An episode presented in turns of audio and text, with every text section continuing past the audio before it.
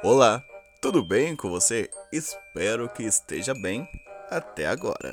Um fevereiro para o ano inteiro. Fevereiro como nunca visto. É, nunca visto. Mais uma vez, espero que esteja bem até o presente momento para ouvir, inclusive, este podcast. Começamos pela campanha da ministra Damares Alves.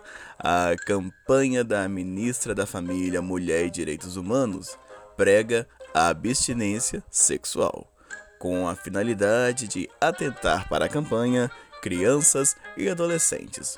Uma campanha no mínimo estranha, afinal, criança não transa, certo? Já adolescentes são sim, na atualidade, em relação à vida sexual, bem precoces mas não é pregando a abstinência que há de conter doenças e gestações indesejadas, mas sim a educação. Além da família, é preciso também as escolas trabalharem o conteúdo de maneira adequada. Saudações às aulas de ciências do corpo humano e biologia, que são um absurdo para algumas famílias e religiosos da atualidade. Tem coisa boa em fevereiro também. Os 58 brasileiros trazidos da China no avião da FAB, os repatriados que estão na base de Anápolis desde o início do mês em Goiás, não possuem os sintomas e nem o coronavírus. Ufa! Mas vale lembrar que, conforme orientado e determinado pela Anvisa, Agência Nacional de Vigilância Sanitária, todos deverão permanecer confinados cumprindo a quarentena e também deverão circular apenas com máscaras protetoras nas dependências da base de Anápolis. Já fora da base, até o presente momento, há apenas três suspeitas de pessoas infectadas no Brasil. Ponto para o governo que trabalhou aí na Operação Resgate para trazer de volta os brasileiros que estavam lá à mercê desse vírus que tanto mata atualmente na Ásia. Mais uma cerveja para ficarmos em alerta. Dessa vez é a Heineken.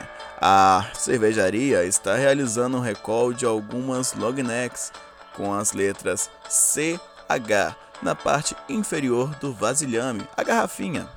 O motivo para recolhimento é um problema na embalagem. Quando rompida a tampa, são liberadas pequenas partículas de vidro que colocam em risco a segurança e a saúde do consumidor.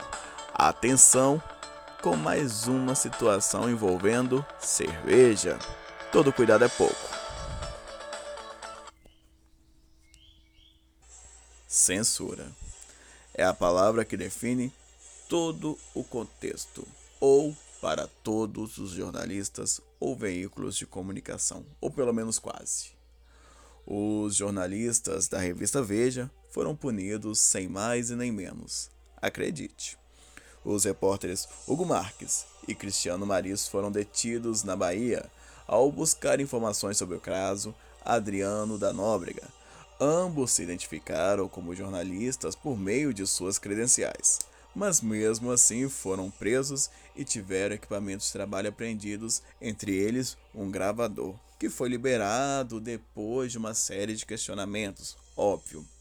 E a pergunta que não quer calar: por que a polícia quer impedir o trabalho da imprensa? Pelo menos no caso da Bahia. Por quê? O que leva um policial a impedir um repórter de gravar uma matéria, de escrever uma matéria, um veículo de publicar um conteúdo. É. Quem não deve, não teme, não é mesmo? Tire você suas próprias conclusões sobre o caso. E aproveitando o episódio, vamos falar um pouquinho de economia. Tá bom não, viu? Olha, o dólar em menos de um ano ganha um novo recorde, subindo para a casa dos 4,30. Divulga-se de que o desemprego cai. Sim, caiu. Não como se deve, mas caiu. Mas em contrapartida, a informalidade dispara. E muito. O que explica esse fenômeno? Não sei. Mas Voltando a falar sobre o dólar, o ministro Paulo Guedes diz que o dólar alto é bom.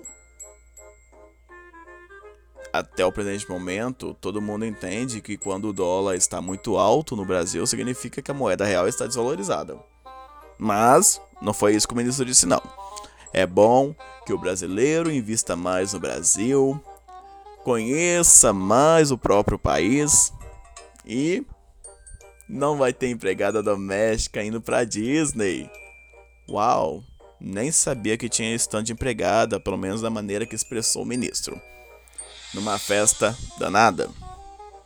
Enfim, o mesmo ministro que ensina o cidadão com salário mínimo do mínimo a empreender diz que dólar alto é bom sem contar um episódio anterior aí em que ele chamou o servidor público de parasita e não trabalhou em fazer nenhuma exceção. Generalizou e pronto. É. Tá complicado. Muito complicado. Eita, fevereiro, né?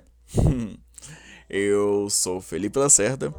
Este podcast e muitos outros você encontra na sua plataforma de música favorita. Obrigado por me ouvir até aqui e até logo.